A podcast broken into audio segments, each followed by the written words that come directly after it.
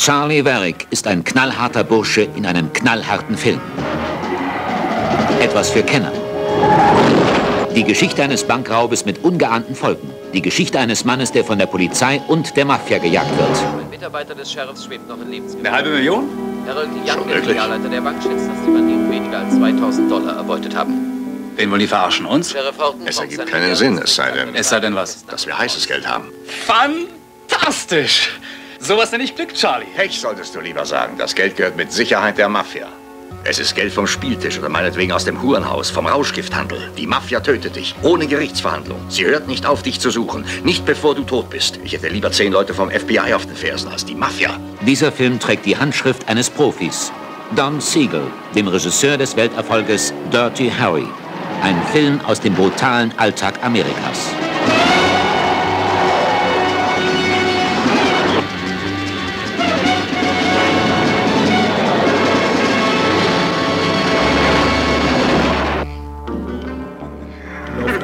Laufende Gespräch reingrätschen. Hallo, mein Name ist Patrick.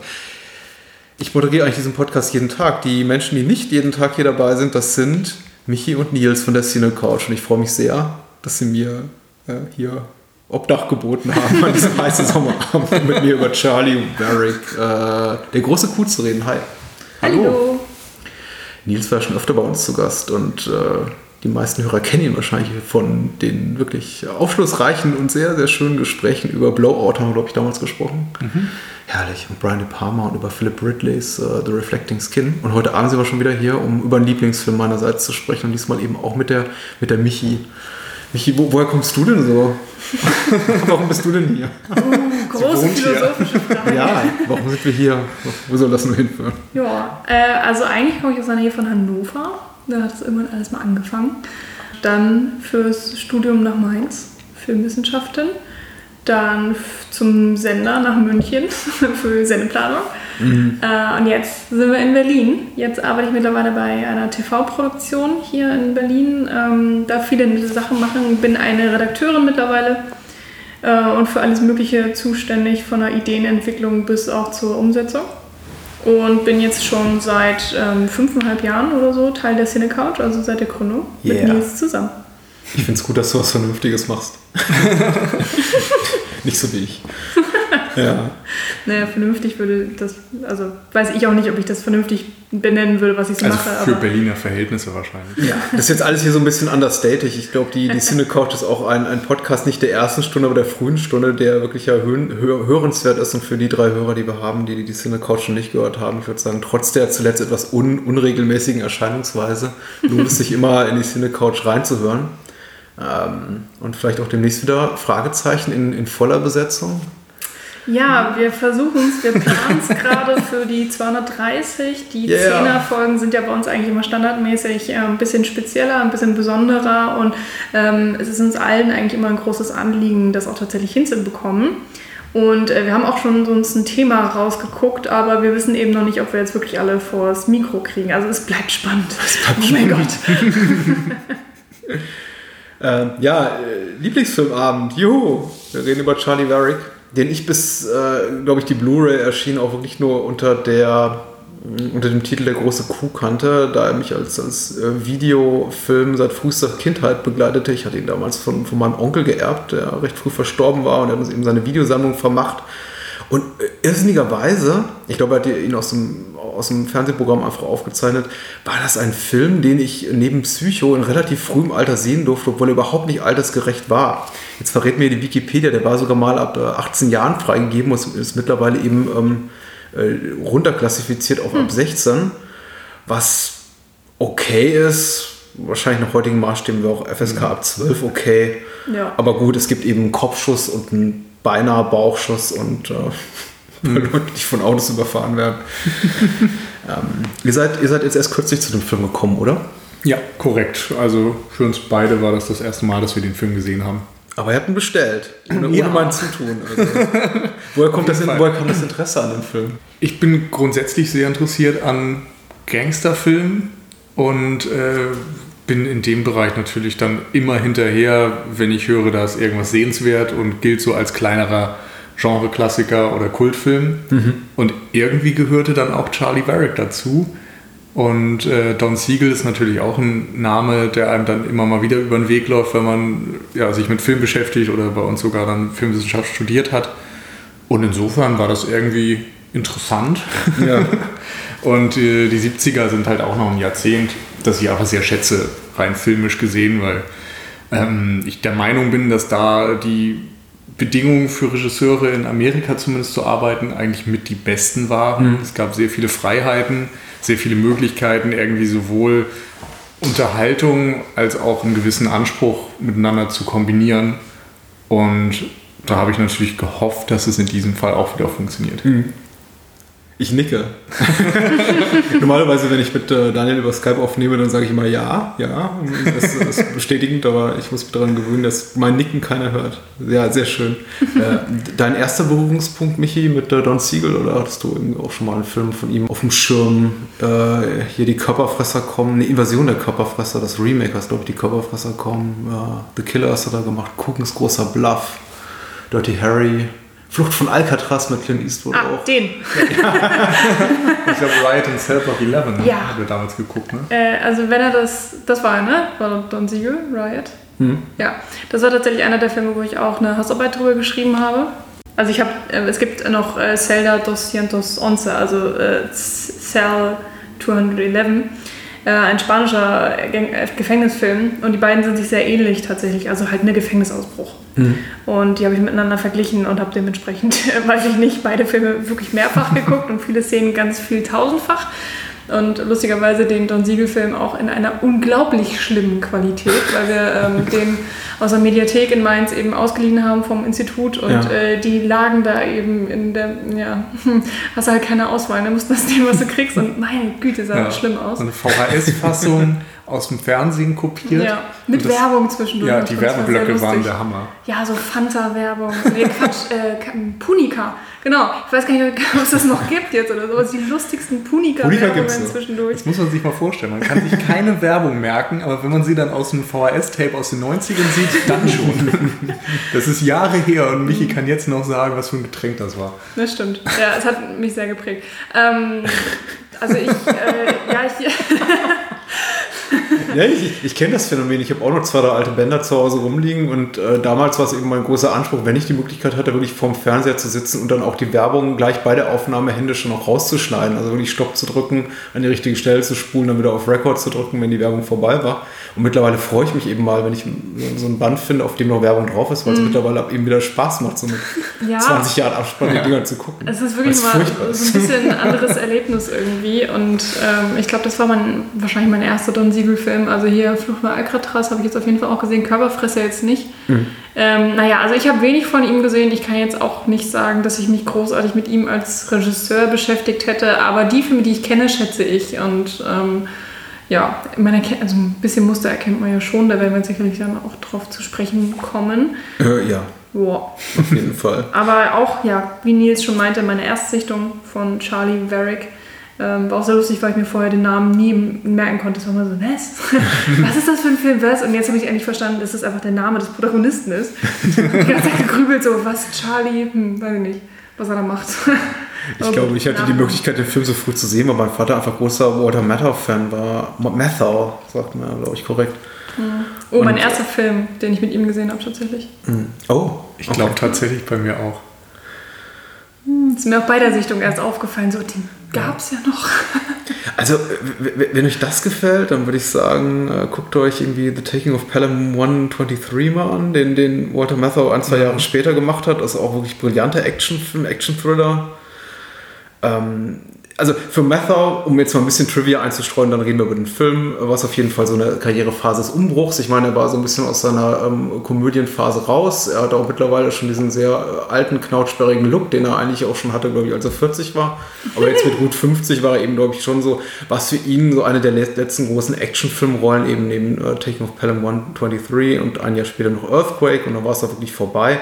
Er hat tatsächlich zwei Jahre zuvor schon in... Ähm, in Opa kann es nicht lassen, unter der Regie seines Freundes Jack Lemmon, so, so ein äh, Senior gespielt, der irgendwie, glaube ich, seinem, seinem Enkel oder seiner Enkelin hilft, dabei irgendwie ein familiäres Problem zu lösen. Eine, eine lustige, also eine, eine tragikomische Familienkomödie. Ähm, sehr merkwürdig. Ich glaube, sein Sohn wird von jemandem gespielt, der gerade mal fünf Jahre jünger ist als er. Das, das war eigentlich schon reichlich merkwürdig, aber für Mather auf jeden Fall so Jahre des Umbruchs, so zwischen ehemalig Actionheld und äh, äh, Protagonist in, in auch Romantic Comedies und leichterer Kost und eben schon so den gesättigteren, äh, gemäßigteren, gesetzteren Altersrollen.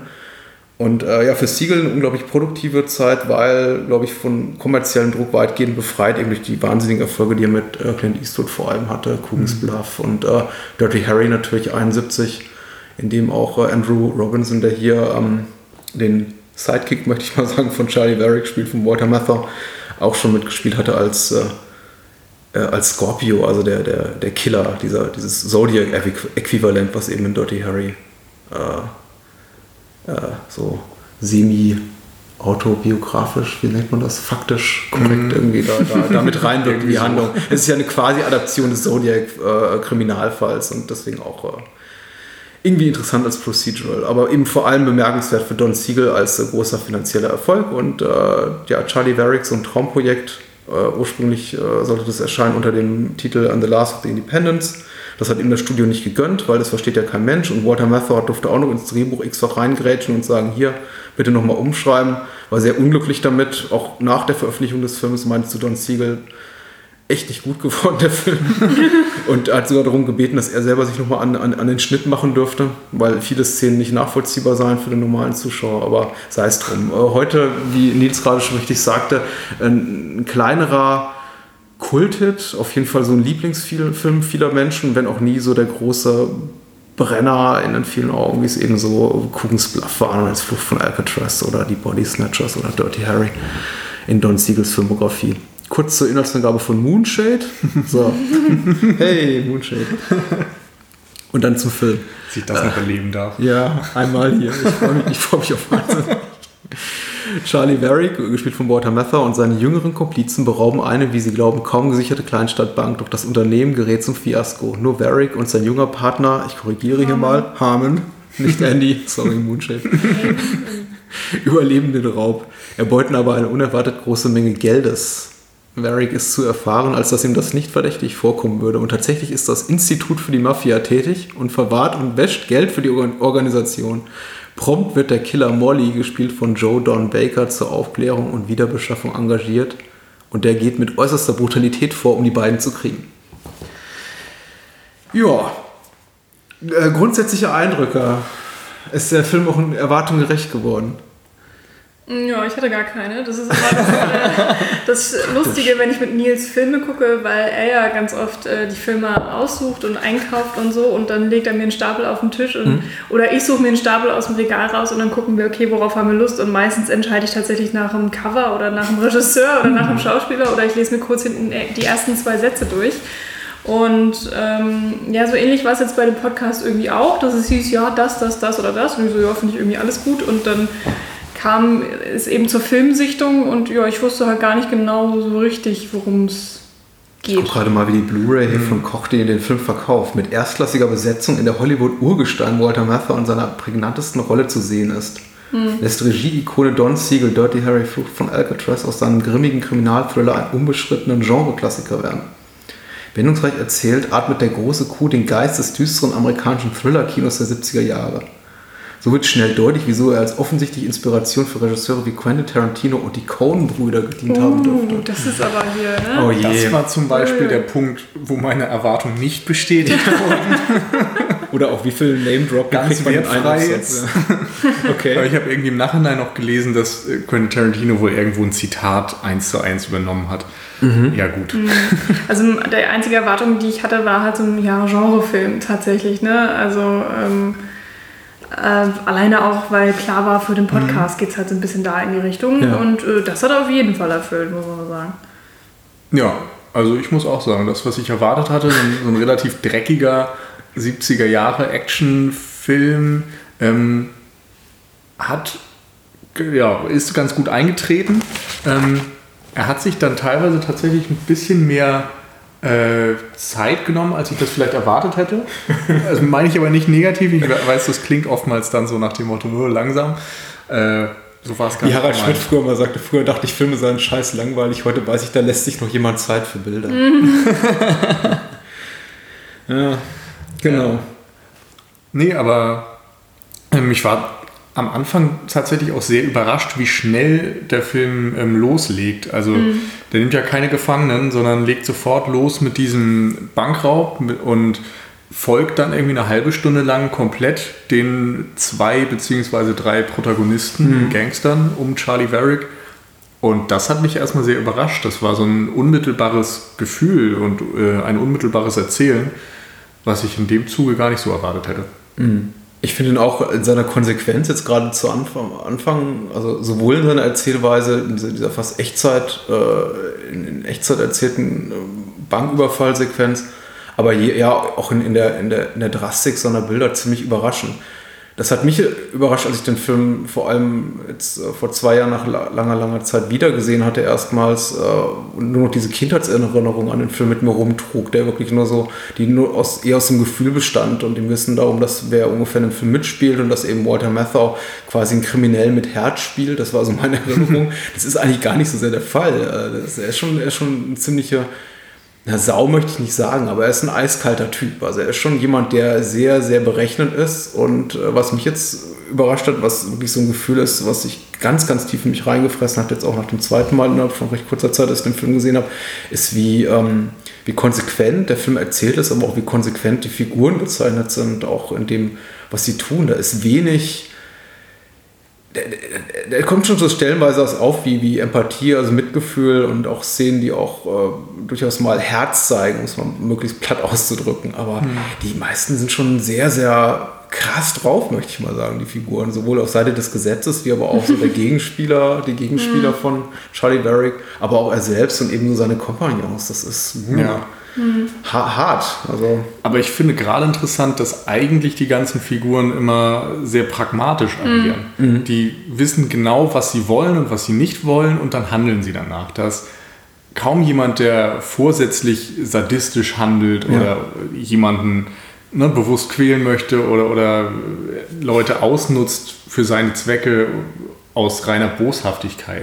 Sondern es geht immer darum, Ziele zu erreichen, Charlie Varick zum Beispiel möchte erstmal Geld, dann stellt er fest, es geht schief.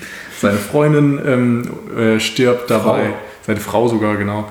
Ähm, und er hat sich versehentlich mit der Mafia angelegt. Insofern versucht er irgendwie die Karten so zu spielen, dass er heil aus der Sache rauskommt und hat ansonsten keine weiteren Antriebe.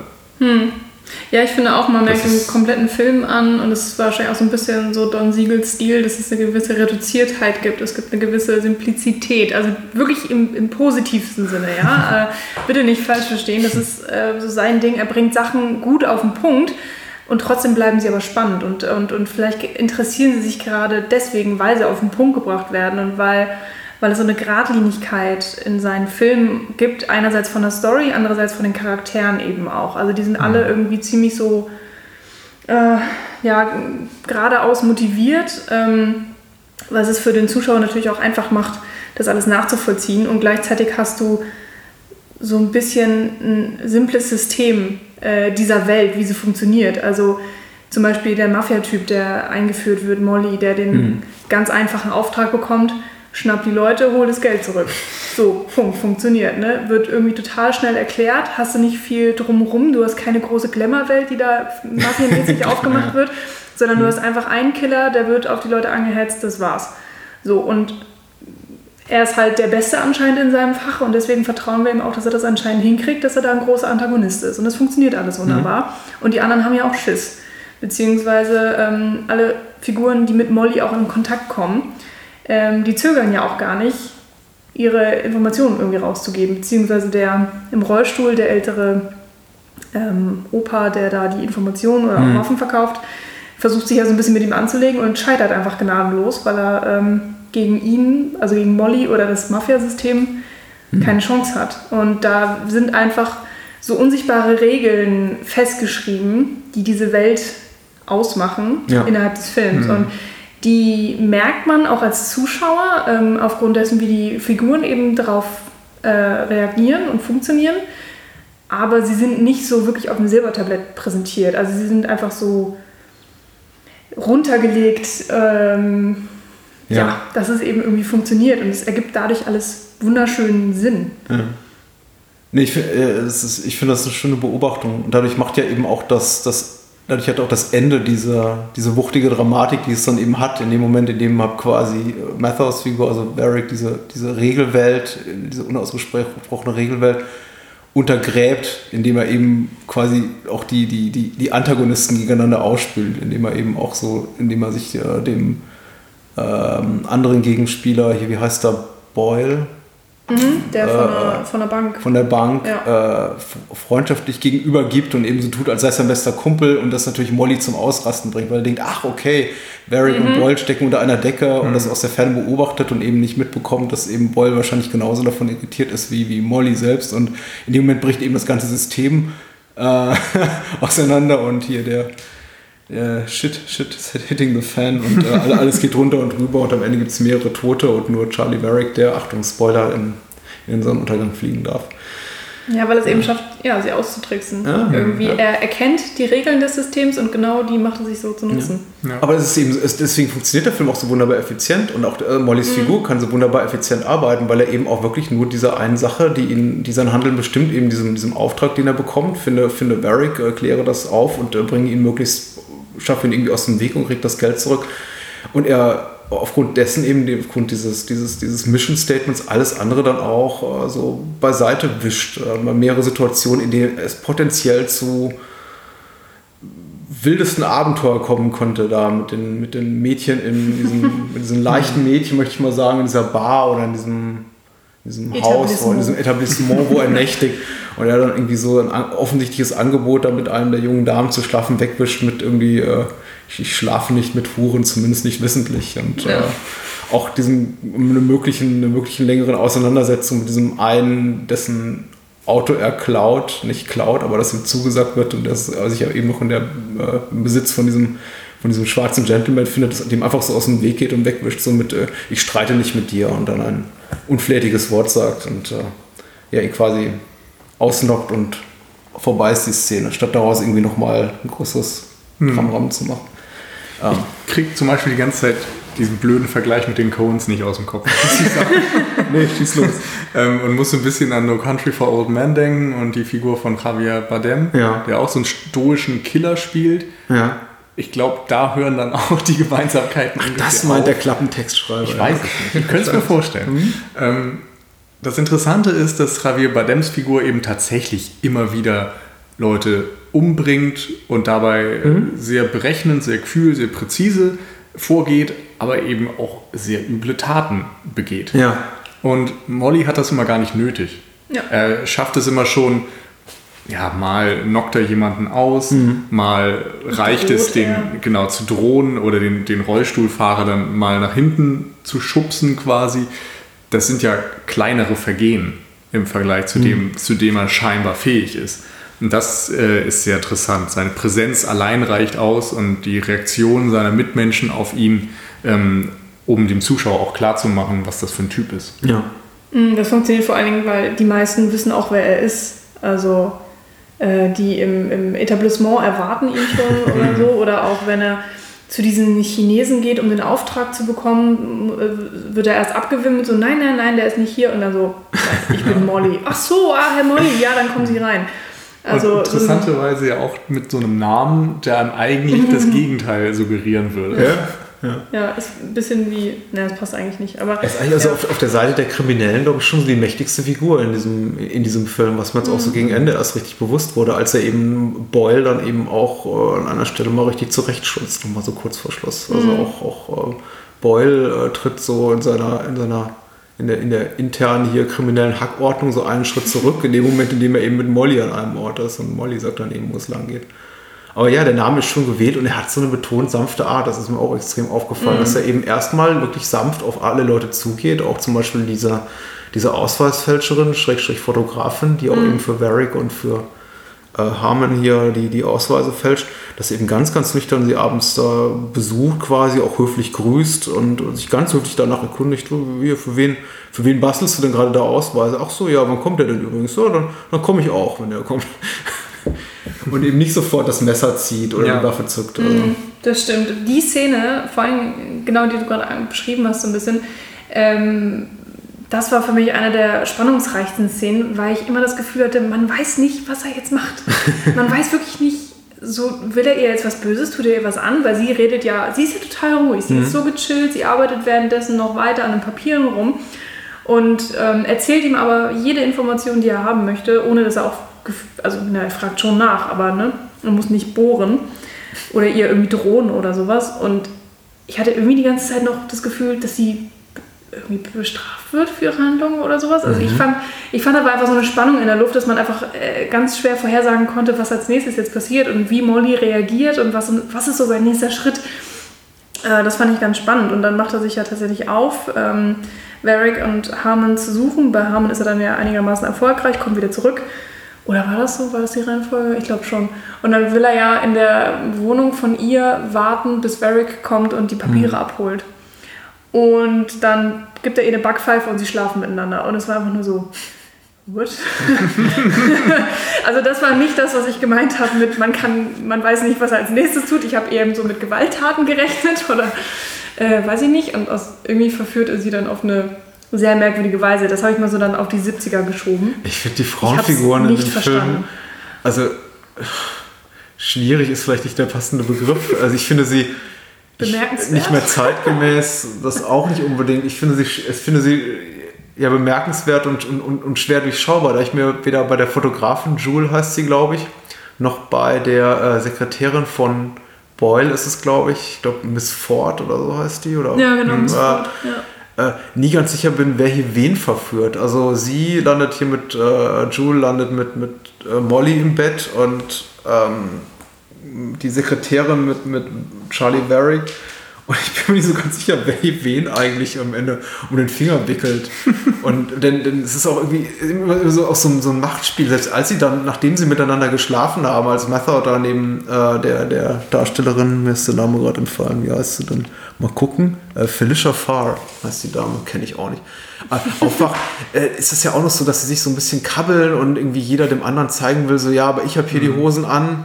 Und ich habe ungefähr nur mit dir geschlafen, weil es mir Spaß gemacht hat. Also das ist schon. Du schuldest mir noch was. Ja, ja, by ist, äh, und, und überhaupt die ganze Dynamik ist sehr merkwürdig, weil es auch in, in Bezug auf Charlie Varricks Figur, auf Walter Matthau's Figur so ein bisschen fast ein bisschen so eine masochistische Züge hat, weil ich meine, es ist ja, er hat relativ kurz nach dem Tod seiner Frau Sex mit einer anderen Frau und es kann ihm ja nicht wirklich ernsthaft was bedeuten. Er hat aber auch, ich weiß auch nicht, warum er es genau macht. Das hat, er hat ja keinen wirklich konkreten Vorteil davon in, in, in dieser Situation. Er scheint auch nicht wirklich einen wahnsinnig großen Lustgewinn daraus zu ziehen, oder?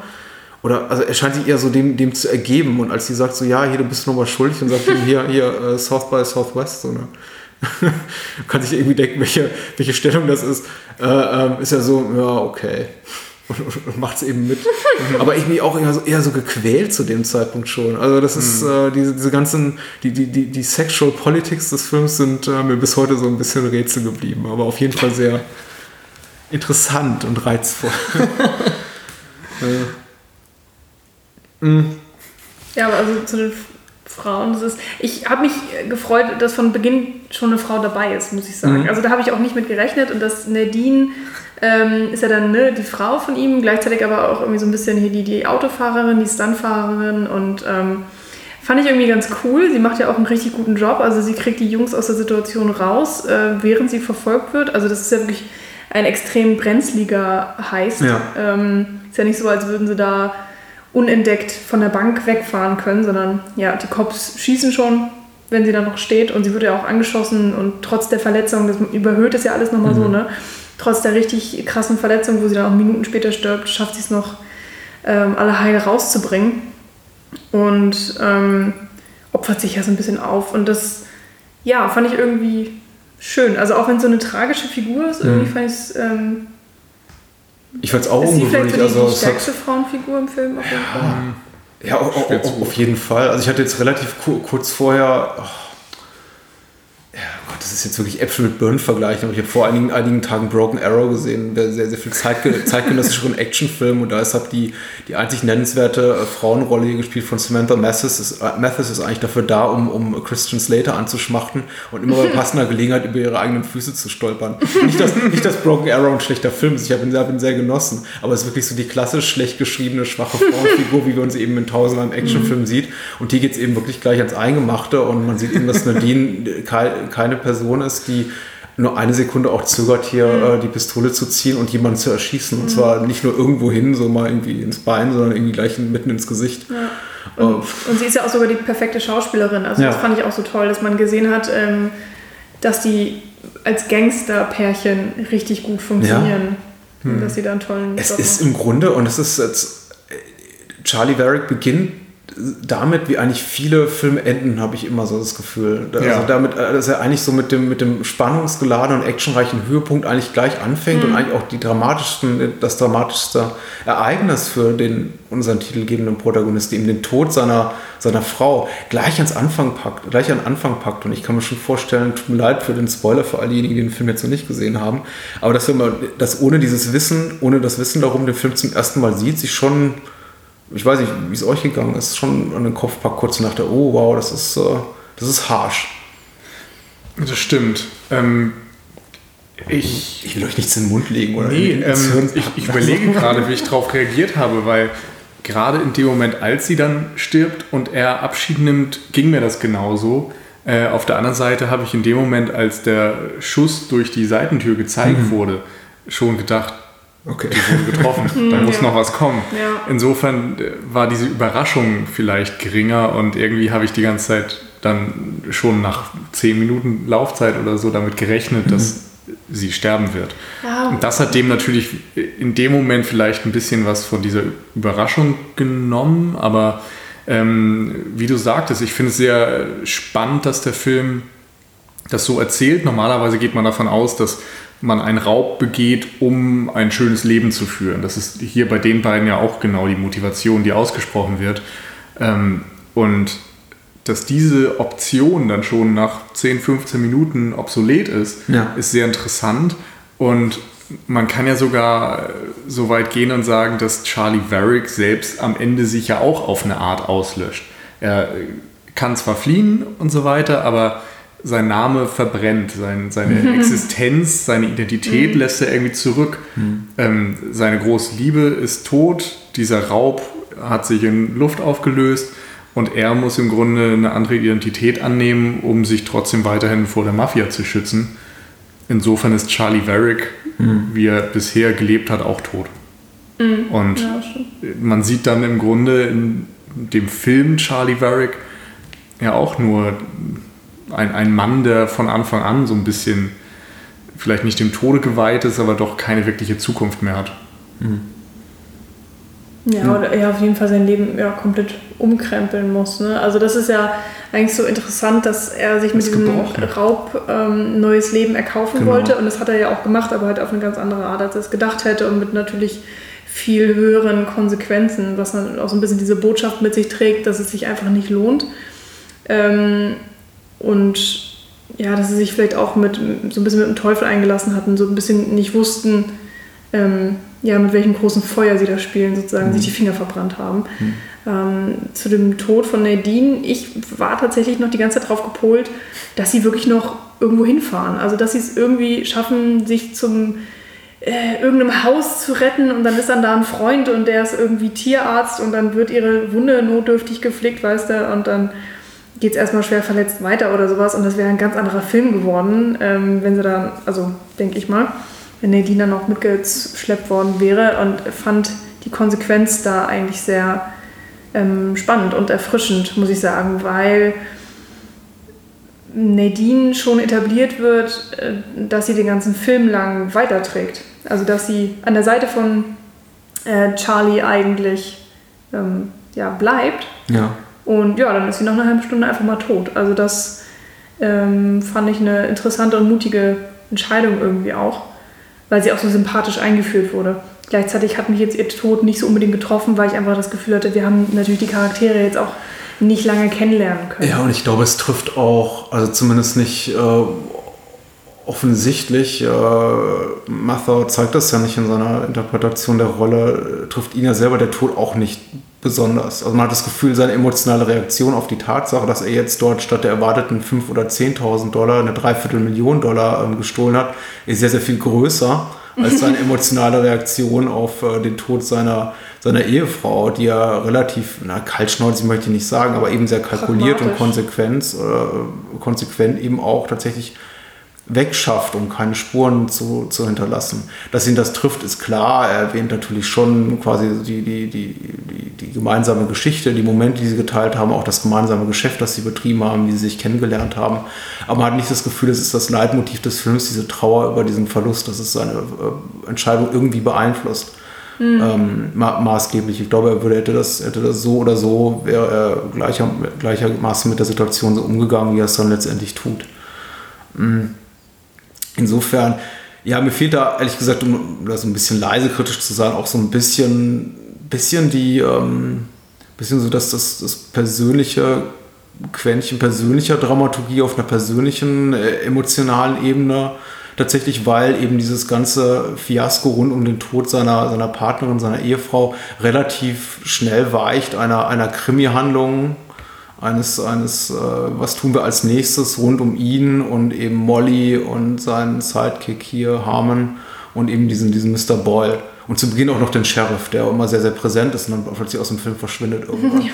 Was ich auch sehr lustig finde, weil am Anfang ist er eben wirklich sehr, sehr präsent und wir schneiden sogar zurück zum Tatort und sehen auch den Sheriff da rumlaufen mit Ich krieg dich, ich krieg dich, wer auch immer du warst, ich krieg dich. Und dann irgendwie so nach, nach 30 Minuten verschwindet er einfach aus der Handlung.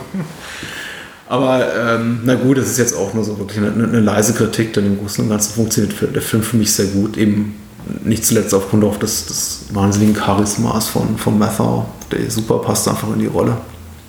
So, äh, und dafür eben auch das richtige Alter hat, so irgendwie so, so mittendrin zwischen, ich kann das körperlich noch leisten, hm. man kann das irgendwie auch, auch emotional wie, wie physisch noch durchstehen, hm. aber ich bin jetzt eben auch nicht mehr der Allerjüngste und ich muss mir darüber Gedanken machen, offenbar so als, als äh, hier Agrar- Giftspritzer schaffe ich das nicht, äh, wie, wie ich irgendwie hier meinen Ruhestand gestalte. Hm.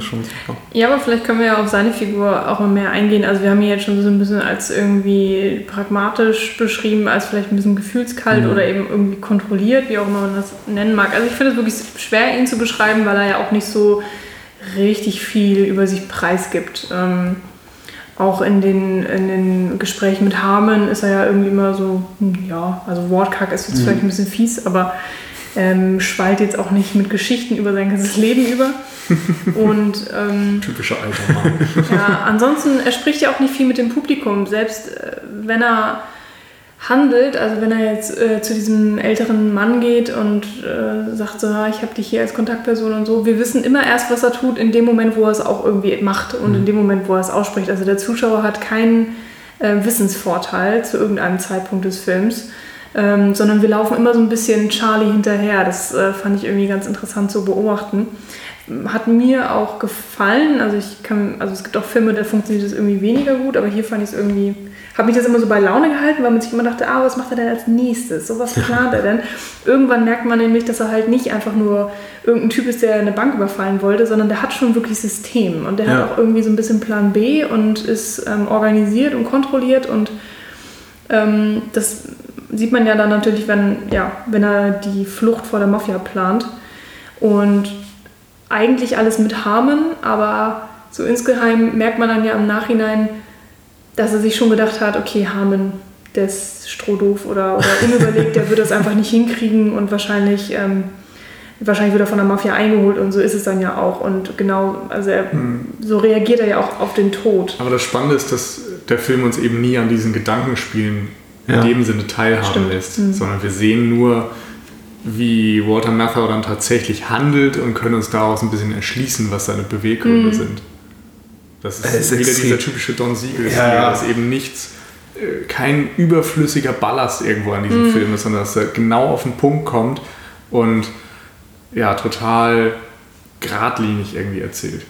Also das Drehbuch ist äh, auch wirklich so reduziert und ich kann mir sogar vorstellen, dass es einige vielleicht Zuschauer, ich kann nicht für die Menschen damals, die 73 ins Kino gegangen sind, sprechen, weil ich war offensichtlich da auch noch nicht am Leben Aber äh, ich kann mir vorstellen, dass es heute auch vielen Zuschauern, die gewöhnt sind, dass es ihnen Fernsehserien, aber eben auch Kinofilme alle jedes bisschen Charaktermotivation erklären, ein bisschen fehlen konnte. Denn wir erfahren ja wirklich tatsächlich über die Vorgeschichte dieser, dieser, dieser ganzen Bankräuber-Crew gar nichts. Gut, einer beißt sowieso relativ schnell ins Gras, Nadine kurz, kurz darauf auch. Mhm. Wir erfahren noch, wie sie, wie, wie die beiden, also Mather und, und äh, äh Nadine, äh, Jacqueline Scott äh, zueinander gefunden haben, aber über die ganze Planung des Verbrechens, wer welche Anteile kriegt, wer sind überhaupt diese Typen, wer ist hier mhm. überhaupt äh, Andrew Garrons, Gar, äh, hier Robinson, der ähm, Graham Harmon, Harmon spielt, Entschuldigung, ähm, erfahren wir eigentlich gar mhm. nichts. Auch warum sucht er sich da irgendwie so, so eine, eine böses Zitterhändchen aus wie diesen Typen? Hat er keinen anderen bekommen? War das irgendwie sein Mitarbeiter?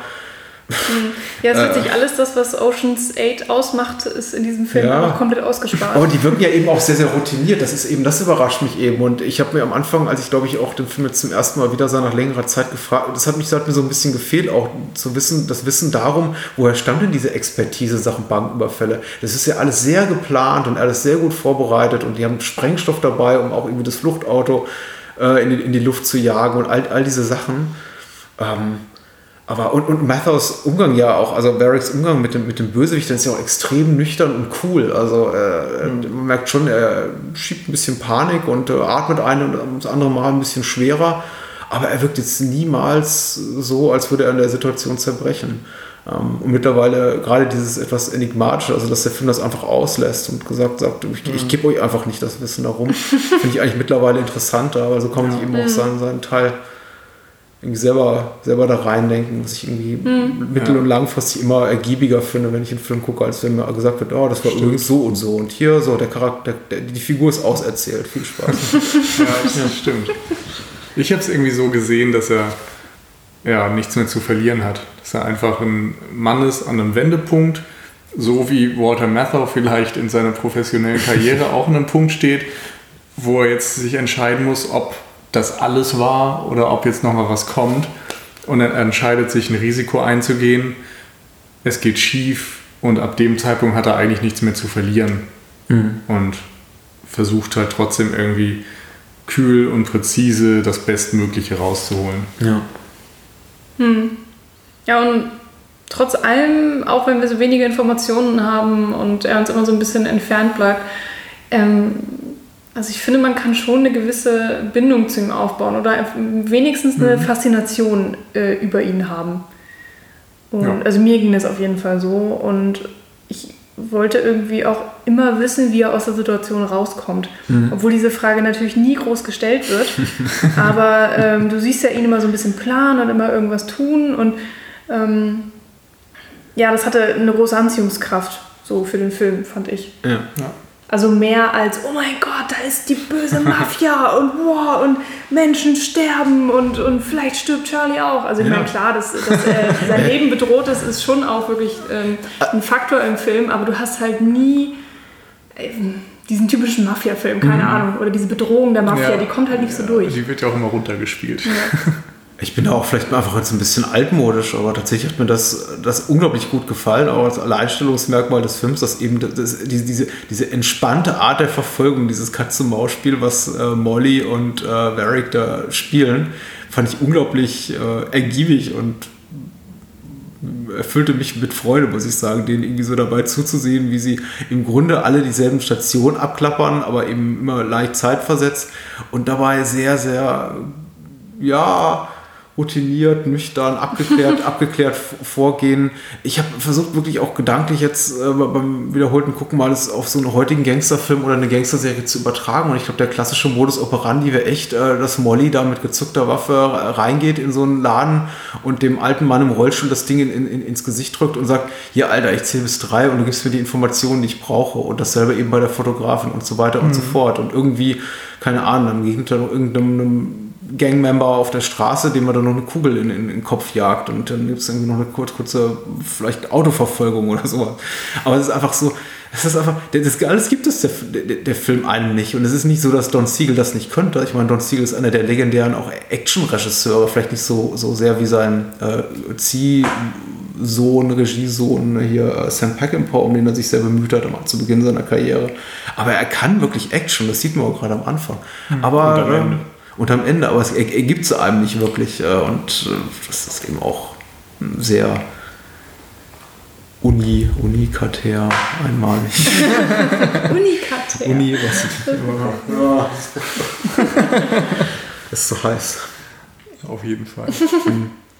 Ja, und es ist auch nicht komplett emotionslos. Das soll doch gar nicht klingen. Äh, genau, äh, mich hier, um nochmal kurz darauf zurückzukommen, auf die Figur hier von, von Mathau, äh, auch, auch äh, was, was mir eben auch im Gedächtnis geblieben ist, äh, ist ein ganz, also der, ein, ein, ein zentrales Bild ist, dass äh, sein, seine Reaktion darauf, als er äh, Harmon da so quasi brutalisiert und verknotet in diesem Wandschrank, in diesem Trailerpark äh, äh, Wohncontainer da, da findet und äh, sein, sein Gesichtsausdruck dabei, in dem man eben schon merkt, oh Gott, ich glaube, wo- ich zumindest jedes Mal diesen, diesen, diesen Moment fühle, in dem auch, auch Mather oder Barrick, Barrick eben denkt, ich werde diesem, diesem Ganzen nicht mehr Herr, das geht jetzt lang, das, das, wird, das, wird zu, das wird zu viel, das habe ich nicht gewollt, äh, das geht jetzt in eine Richtung, die kann ich irgendwie nicht mehr, nicht mehr kontrollieren.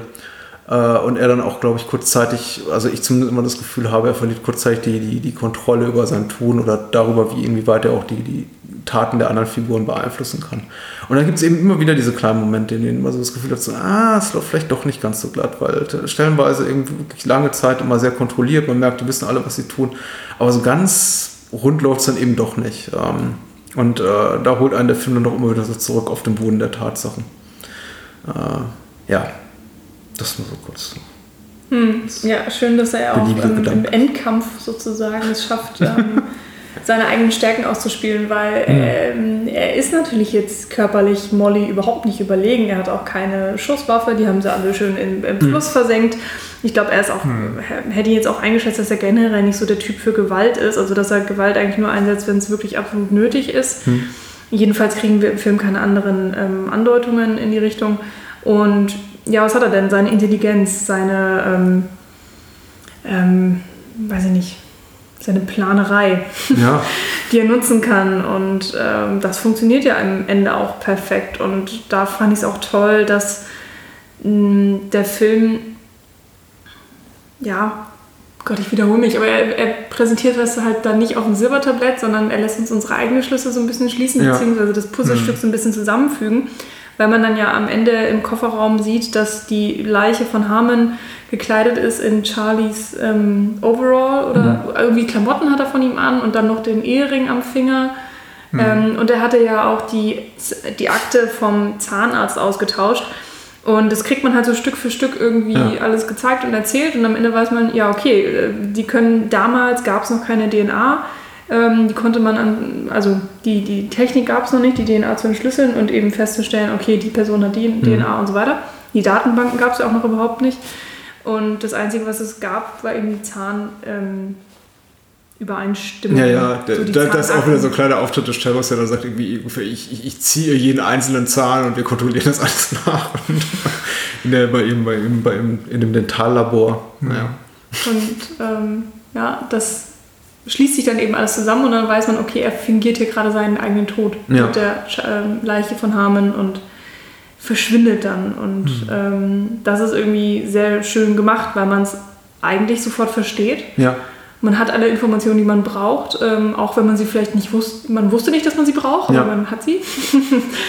Und dann hat man, äh, ich finde, das, das Ende ist wirklich perfekt. Es ist vollkommen rund, du hast keine offenen Handlungen mehr. Das Einzige, was man sich fragt, äh, und das ist auch das, was das Ende so ein bisschen bittersüß macht, äh, ja, was, was macht er denn jetzt? Also Ja. Nils, du hattest ja schon gesagt, er muss sich neu erfinden, er braucht eine neue Identität, er ist nicht mehr Charlie Varick.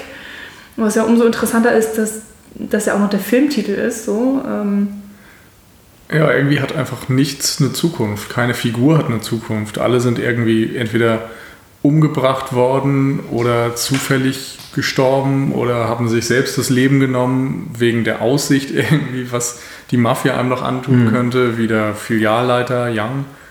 Und dann eben Charlie Varick, der seinen eigenen Ton fingiert und eigentlich nichts weiter hat, wofür er noch leben kann, sollte, wollte. Ja. Es ist eigentlich ein sehr, sehr pessimistisches Ende. Und auch wieder interessant, weil ein einziger Zufall über dieses Schicksal eigentlich bestimmt, nämlich dass sie sich diese eine Bank ausgesucht haben, die von der Mafia beherrscht wird oder dort das Geld wäscht. Wäre das nicht so gekommen, hätte, ja, hätten 20 Leute vielleicht noch leben können. Ja, dieses typische zur falschen Zeit am falschen Ort. Ja. Das ist ja hier so Ding und oh, funktioniert. Noch eine Sache, ähm, dieses South by Southwest in der Sexszene und dann der Schnitt zum äh, Finale Ja, ja. mit Flugzeug. War das eine bewusste Hitchcock-Anspielung? Von Klingt für North mich by so, also zumindest kam mir der Gedanke. Ja. Ja, ne? Er hat auch noch so einen kleinen Seitenhieb auf, Clint Eastwood im Drehbuch, ne? Ja. als, als hier Molly zur Fotografin reinkommt und sagt, ja, hier, ich, wen hattest du erwartet, Clint Eastwood oder so. ähm, naja, der wohl ursprünglich auch die, auch, auch die Hauptrolle hier spielen sollte, aber Ich dachte Donald Sutherland. Klingt auch für mich nicht unwahrscheinlich. Und Also auch klingt hab nach ich einer guten irgendwie- Besetzung. Ja. In den Trivia oder in, im Bonusmaterial oder so Ah, cool. Äh, Ja gut, auf jeden Fall. Finde ich, nein, das kann, kann, doch, kann doch durchaus sein. Gerade dieses irgendwie mögliche Rollenbesetzung ist ja immer so ein Endlos-Thema und tatsächlich Ja. gibt es auch äh, irgendwie diverse Filme, wo man dann sieht, dass irgendwie jeder Name mal eine Diskussion war. Aber äh, das hatten wir jetzt, hatten wir jetzt äh, zuletzt auch bei einer, bei einer Filmreihe, über die wir im Podcast gesprochen haben und ich erinnere mich leider nicht mehr an welche. Ich glaube, das war, ich glaube, das war sogar noch Rambo, wo äh, irgendwie Kirk Douglas nach dem ersten Tag der Dreharbeiten dann gesagt hat, ich mache das jetzt doch nicht. Und dann haben sie irgendwie Richard Crenna geholt und der dann hat den, den Colonel gespielt hat, Trotman, der Rambos Befehlshaber ist. Und der aber vorher irgendwie auch schon irgendwie mit acht verschiedenen anderen Schauspielern besetzt worden war, die Rolle. Und ach, egal. egal, end, endlos Thema. Aber was ich sagen wollte, ich finde es super, dass der Film tatsächlich die Aufmerksamkeit des Zuschauers belohnt. Ähm, ich kann mir vorstellen auch, dass man irgendwie im zeitgenössischen Film dann nochmal irgendwie so, eine, so einen kleinen Flashback-Moment da reingeschnitten hätte, mit irgendwie so einem Rückblick zum, zum äh, Austausch der, der medizinischen Akten da in einem Den- Dentallabor, einfach nochmal, um es zu unterstreichen, was da passiert ist. Oder nur so eine Detailaufnahme vom, vom Ehering in, an der Leiche von Hamen. So, oder, habt ihr gesehen, er hat den Ehering an die Leiche gepackt. Oh, da, der Ehering. Und hm, Ja, schon cool. das stimmt. Und was eben auch auffiel, ist noch, das war so die, die letzte Notiz, die ich mir gedanklich gemacht habe, ist, dass der Film eben auch relativ viele Szenen und daher kommt, glaube ich, auch die relativ lange Spielzeit oder äh, Nils Kommentar von vorhin, dass der Film schon sich Zeit lässt oder zumindest auch stellenweise lakonisch erzählt ist, dass er eben auch so ein paar Figuren hatte, Momente, die eigentlich streng genommen nirgendwo hinführen und glaube ich auch einfach nur dem, dem Stimmungsaufbau oder der Schaffung dieser bestimmten Atmosphäre dienen, dieser, dieser ganzen, dieses lakonischen, vielleicht auch melancholischen Tons. Zum Beispiel diese Szene zwischen äh, Molly und dem Bankdirektor, der eigentlich in letzter Konsequenz für die Handlung keine, keine große Rolle spielt. Oder eben die Figur des Sheriffs. Was ich auch interessant war, war zum Beispiel die, die, diese Bilder im Vorspann von den spielenden Kindern. Ähm, fand ich interessant, dann irgendwie jetzt auch im Booklet zu lesen, dass die einfach in einer Spielerei mit der Kamera entstanden, diese Szenen und die, die, äh, die, die, die, die Kinder von, von Siegel und Matthew abgefilmt haben, quasi beim Spielen. Und auch das Mädchen, was da den Rasen mäht, irgendwie Don Siegels Tochter ist und äh, gesagt haben, okay, wir probieren mal diese neue tolle Panaflex-Kamera aus. Ähm, und haben das dann für den Film genutzt, was ich total sinnvoll finde, weil es einfach diese, diese, auch diese, dieses, dieses, diese, diese, diese provinzielle Umgebung, in der der Film spielt, so schön etabliert. Ich war überrascht an irgendeiner Stelle, ich war später im Film, wenn er, glaube zu diesem Mann im Rollstuhl geht, im Laden, der sich um die gefälschten Ausweise äh, äh, bemüht, äh, wird dann auch nochmal ganz deutlich gemacht, dass hier ist äh, New Mexico, wissen wir von Anfang an, aber Albuquerque. Und dachte ich, okay, so sieht Albuquerque, so wie ich es jetzt aus Breaking Bad kenne, nicht aus. äh, war mich da nicht so überrascht, im Nachgang zu lesen, dass das alles irgendwie in, in kleinen Orten in Nevada gedreht wurde. Weil es eben das, was wir sehen, sind da wirklich so, wirklich so sehr sporadisch besiedelte Straßen mit kleinen Läden und das wirkt alles schon sehr, sehr hemdsärmelig. Aber ja, das ist einfach atmosphärisch sehr, sehr toll. Das, hat wirklich, das gefällt immer, immer wieder sehr gut an dem Film. Hm, das stimmt. Aber auch so zu Figuren, die man vielleicht gar nicht braucht. Äh, da war mein absoluter Held diese Nachbarin. diese alte Frau. Ich habe mich so unglaublich über die gefreut. Da haben wir die stärkste Frauenfigur. Also die ist wirklich, die braucht ja wirklich kein Mensch. Die könnte man komplett rausschneiden. Aber ich weiß nicht, ich fand das so toll, wie sie da auch Walter Matthau erzählt, so, ja, ihre Frau, die hat sich doch bestimmt einen neuen gesucht und die ist gerade gestorben. Und du denkst dir so, oh mein Gott, so Kontext, das ist schlimm. Oder dann auch so, ja, mein, der, der Milchlieferant darf den Joghurt nur noch bis zur Treppenstufe bringen, weil ansonsten habe ich ja Angst, äh, dass er mich Ja. sexuell belästigt und so. Und wie stoisch Mathau dieses Gespräch über sich ergehen lässt. Das ist sehr schön. Oder dann äh, rückt die Polizei an und macht dann einen mega Aufriss mit äh, Versteckspiel und Megafon und so, kommen Sie raus, Sie sind umzingelt. Und dann stürmen sie den Trailer und dann, ich hätte Ihnen sagen können, dass niemand zu Hause ist. Und, also, Danke, Captain Hindsight. Ja, das sind wirklich so Perlen, die ich auch, ich habe die nicht erwartet. Ich habe die wirklich nicht erwartet. Vor allen Dingen, weil ja die ganze Zeit eigentlich alles so clean und, ja, oder genau andersrum, eigentlich ja dreckig und, äh, und, und geradlinig ist. Und dann hast du auf einmal diese Frau und sie bringt so gefühlt alles durcheinander, aber sie gehört da auch rein. Also sie muss da sein irgendwie. Und ja, ich habe mich, ich hab mich wirklich sehr über sie gefreut. Und ähm, dass sie irgendwie so viel Zeit bekommen hat und ihre, ihre zwei, drei Szenen. Und dann habe ich mich dann mehr darüber gewundert, dass zum Beispiel die anderen beiden Gangster, ähm, ja, dass sie dann, die, die wurden halt einfach irgendwie ignoriert. Die Ja. sind dann halt beim Bankraub gestorben und dann waren sie tot. Und das war dann so, wow. okay, die gab's, aber die sind tot. Und jetzt ist es so. Ja, ja, ja. Ja, das spielt eigentlich gar nicht mehr so eine Rolle. Also überhaupt der, der, der, der offizielle äh, lange Arm des Gesetzes spielt dann im weiteren Verlauf des Films immer, eine, immer geringere bis zum Ende dann hin gar keine Rolle mehr. Das fand ich jetzt auch überraschend, weil am Anfang wird das wirklich auch tatsächlich, glaube ich, auch so als, als aktive Bedrohung für, für Mathau und, und hier äh, Andrew Robinson, äh, Harmon etabliert, dass ihnen eben die Polizei auf der, auf der Spur ist. Ich meine, am Ende, sie sind, sie sind Polizistenmörder, das sollte man irgendwie nicht vergessen. Also sie, äh, äh, aber ja gut, in letzter Konsequenz noch nicht, nicht mehr so wahnsinnig wichtig. Und ja, wir haben es ja bereits erklärt, äh, Varric hebelt das Ganze ja auch aus, indem er quasi so seinen eigenen Tod vortäuscht. Wobei man eben auch ähm, und äh, kommt auch wahrscheinlich damit davon, denn ich glaube, das einzige Mal, dass ihn ja tatsächlich auch die Polizisten dann sehen, beziehungsweise ihn überhaupt irgendjemand sieht, ein Staatsbeamter ist ja in diesem Make-up da mit, mit Perücke und falschen, falschen, falschen Zähnen und dicker Hornbrille. Also nicht dicker Hornbrille, aber zumindest ähm, Brillengläsern, die so dick sind wie Flaschenböden. Also kaum wiederzuerkennen.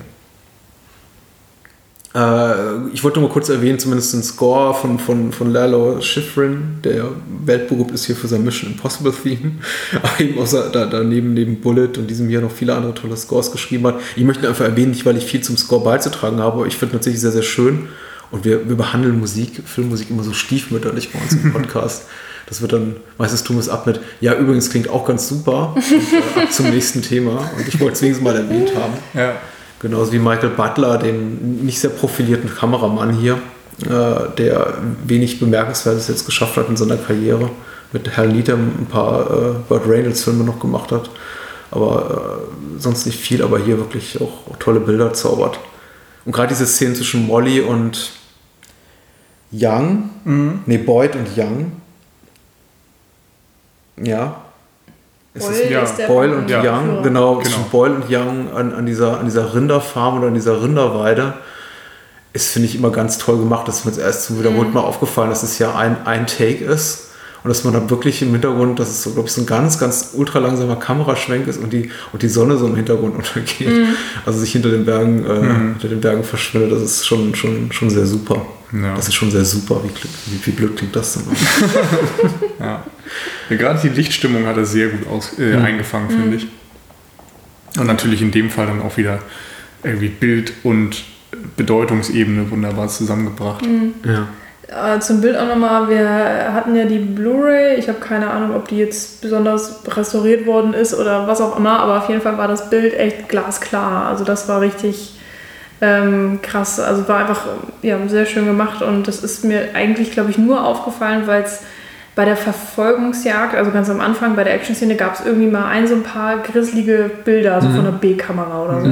Weiß ich nicht, die dann wirklich nur so für, für zwei, drei Sekunden irgendwie mal reingeschossen kamen und danach kam wieder das normale Bild. Und dann dachte ich so, wow, oh mein Gott, wir haben hier, wir haben hier wirklich glasklare, trennscharfe Bereiche und überhaupt und so. Und da ist mir aufgefallen, ja, wie, wie richtig gut das Bild ist, weil ich den auch nicht für, was ist er, 73? Ja. Ja. Äh, ich habe hätte, weiß nicht, ich habe den irgendwie Ende 70er oder Anfang 80er gepackt, aufgrund des Bildes halt. Und dann dachte ich von den Klamotten so, nee, das, das sind ja voll die 70er, oder? Und die so, ja, gerade, gerade angefangen sozusagen. Wobei ich muss sagen, das ist jetzt, glaube ich, auch keine, keine wirklich belastbare Aussage. Vielleicht doch. Ich weiß, ich, ich weiß nicht, dass grundsätzlich für mich 80er Jahre Filme heute schlechter aussehen im Durchschnitt als 70er Jahre Filme. Nicht nur einfach ästhetisch, weil es irgendwie die Kameramänner und äh, Frauen und Regisseure, Regisseurinnen, wie auch immer, nicht drauf haben, irgendwie in den 80ern. Aber einfach, ich auch denke, die Technik ist besser. Also der, der, der, der Filmstock, also die, das ganze Ausgangsmaterial wirkt für mich irgendwie heute besser. Vielleicht sind die einfach nur schlampig äh, restauriert oder so. Aber selbst wenn ich mir heute so solche, solche wirklich äh, ähm, äh, Prestigeproduktionen ansehe, wie äh, Ghostbusters und Back to the Future, die mittlerweile irgendwie in, in 4K-Restaurationen dann auf Blu-ray und Ultra HD und Pipapo rauskommen, denke ich mir, die sehen nicht so gut aus wie jetzt sowas wie, wie Charlie Varick. Also, Ich glaube, das liegt manchmal daran, also einerseits an den Spezialeffekten, die altern natürlich deutlich schlechter als jetzt ja. Ein Film, der naturalistisch gefilmt ist. Ähm, und auf der anderen Seite könnte ich mir auch vorstellen, dass einfach die teilweise noch mehr den heutigen Sehgewohnheiten angepasst werden, was so das Color Grading und sowas Mhm. im Laufe der Restauration angeht. Während bei einem Charlie Varick wahrscheinlich einfach gesagt wird, komm, den packen wir so auf Blu-ray, den kaufen eh nicht viele. Also Okay. klar, böse Ja, klar. formuliert, aber letztendlich äh, werden sie da schon weniger Arbeit reinstecken, um jetzt nochmal jemanden dann, äh, weiß ich, eine, eine, eine Farbkorrektur machen zu lassen oder Ja. sowas. Das wird schon eher geradlinig auch da ablaufen, sodass man möglichst schnell vom HD-Master zur Blu-ray kommt. vermutlich. Und manchmal profitieren diese Filme dann vielleicht auch davon. Und das ist gerade wieder dieser wunderbar filmische Look, den wir dann heutzutage oftmals äh, vermissen. Um nochmal den Bogen zum Vorgespräch zu schlagen, das hier keiner gehört hat, außer uns rein. Zum, zum Glück. Äh, kleiner Zusatz da vielleicht noch, auf der Blu-ray, die wir haben, ist dann auch so ein 8 mm Nee, nee, Super 8-Fassung mal. Super 8, genau. Ja, äh, Zusammenschnitt Ja. irgendwie drauf. Also Nils meinte, das ist wahrscheinlich eine einzige Filmrolle dann irgendwie. Also es sind knapp, weiß nicht, 18 Minuten oder so. Ja. Irgendwas in der Art. Und ähm, ja, da ist halt wirklich der Film, also so wie er ist, und dann halt nur zusammengeschnitten auf die wichtigsten Szenen. Also man hat ein bisschen Heist, ein bisschen Molly, ein bisschen wir, ich kaufe eine Bombe und dann hat man, glaube ich, so ungefähr 10 Minuten tatsächlich das Ende des Films. Das ist, war total lustig anzugucken Vor allem, weil es und funktioniert. es hat funktioniert. Ja. Auf eine Art. Ja, diese Super 8-Fassung finde ich auch spannend. Ich habe se- selten die, selten die Energie und Lust und das Durchhaltevermögen, mir die anzusehen, aber dass es sowas gab, quasi so als, als Heimkino-Vorläufer zur Videokassette, äh, finde ich heute rückblickend schon spannend. Ich meine, je nach Prestigeträchtigkeit des Films wurde das Ganze eben dann quasi im Film runtergeschnitten auf äh, 40 bis 80 Minuten und dann auf, auf, auf äh, zwei bis vier Rollen gepackt. Und man konnte sich die quasi dann kaufen für sehr, sehr teures Geld und die zu Hause auf seinem, auf seinem kleinen Projektor dann abspielen. Echt? Dafür war das gedacht. Ja, natürlich. Ich meine, oder mal alternativ auch, wenn man ganz progressiv war und zum Beispiel in einem der, der, der wenigen Städte wohnte, die schon sehr früh Vi- Videotheken oder keine Ahnung, einfach, einfach Film, Filmtheken boten, sich die entsprechend dann noch ausleihen für relativ teures Geld. Aber das war dann eben, das war quasi so der, der Vorläufer von, von Video und, und Laserdisc, bevor es eben entsprechende Möglichkeiten gab. Äh, aber kaum ein Film ist in dieser Form jemals mit seiner wirklich kompletten Laufzeit erschienen. Meistens wurde dann eben brutal runtergekürzt. Also ich weiß, ich habe mal eine Schnittfassung gesehen, also Super 8 Fassung von äh, hier Zombie, dem äh, George Romero Film, runtergekürzt von, ich glaube, 115 oder 120 Minuten. Auch das kann man sich angucken, aber es ist auch kein wirklich, kein wirklich audiovisuelles Vergnügen mehr, so sowas anzusehen. Ja, aber Aber cool, dass, da, cool ist, dass es drauf ist. Überhaupt, Ja. ähm, Ja. man sollte Koch loben dafür, dass sie solche so, so relativ großzügig ausgestattete HD-Fassungen bieten von Titeln, die wahrscheinlich nicht so viele Menschen mehr kaufen. Ja. Haben wir dem Film noch was zuzu hinzuzufügen? Oder Ich bin zufrieden. ich eigentlich auch. äh, soll, ich meine, ich glaube, es wird relativ deutlich, wir sprechen eine relativ warme Empfehlung aus, meine vielleicht noch ein bisschen euphorischer als eure Fragezeichen. Also ich war auf jeden Fall sehr überrascht von dem Film. Also insofern man überrascht sein kann, wenn man nicht weiß, worauf man sich einlässt. Aber ich meine, ich wusste ja, ne, Don Siegel, 70er Jahre Film. So. Ich bin bei Nils noch ein bisschen vorsichtig geworden, weil ich, ich lese immer seine ganzen so äh, zwei, drei Sterne Letterboxd äh, Kurzrezensionen und denke mir, im Ernst, das ist ein Meister. Wie kannst du? äh, okay. aber der Ja, hat doch, mir auf aber jeden Fall, ja, Hat mir gefallen. Diesmal musst du keine Angst Alles haben. klar. Ich würde vielleicht nicht die Höchstpunktzahl und Lieblingsfilm zücken, aber Das ist in Ordnung. hat mir sehr gut gefallen. Er ist auf jeden Fall erfrischend, vor allen Dingen, weil er ja überhaupt nicht so funktioniert, wie man einen äh, große Kuh oder Heist- oder Banküberfall-Film erwarten würde. Ähm, ja, weil er halt aus einer anderen Zeit stammt einfach. Und, und weil er nach Ja, aber weil er vielleicht auch nicht das Ding ist oder sowas. Ja. Ja, also der ist Rein einfach vom Titel her hätte eigen. man da was, ja, vielleicht rechnen können. Ja. Und ich finde, weil er eben so ähm, eigenständig ist, funktioniert er auch heute noch eigentlich ziemlich gut. Wo kann man denn die Cine Couch finden? Hinterlasst doch mal eine warme Empfehlung. Uns kann man finden äh, auf www.cinecouch.net und natürlich dann ja, eigentlich überall, wo man Podcasts hören kann, iTunes und Konsorten. Ihr kennt das ja, Euer Podcatcher, Podcatcher. anschmeißen und dann wird das schon funktionieren. Ja. Und ansonsten einfach Cinecouch eintippen und dann findet ihr uns. Ich denke auch Facebook und Twitter und so weiter, da kann man gerne auch mit uns in Kontakt treten und dann alle zwei Wochen nach Möglichkeit bei uns mal reinhören. Äh, Michi, Nils, danke, es war mit Vergnügen und ich hoffe, ich kann bald wiederkommen. Oder ihr kommt zu mir. Mal gucken. Bestimmt.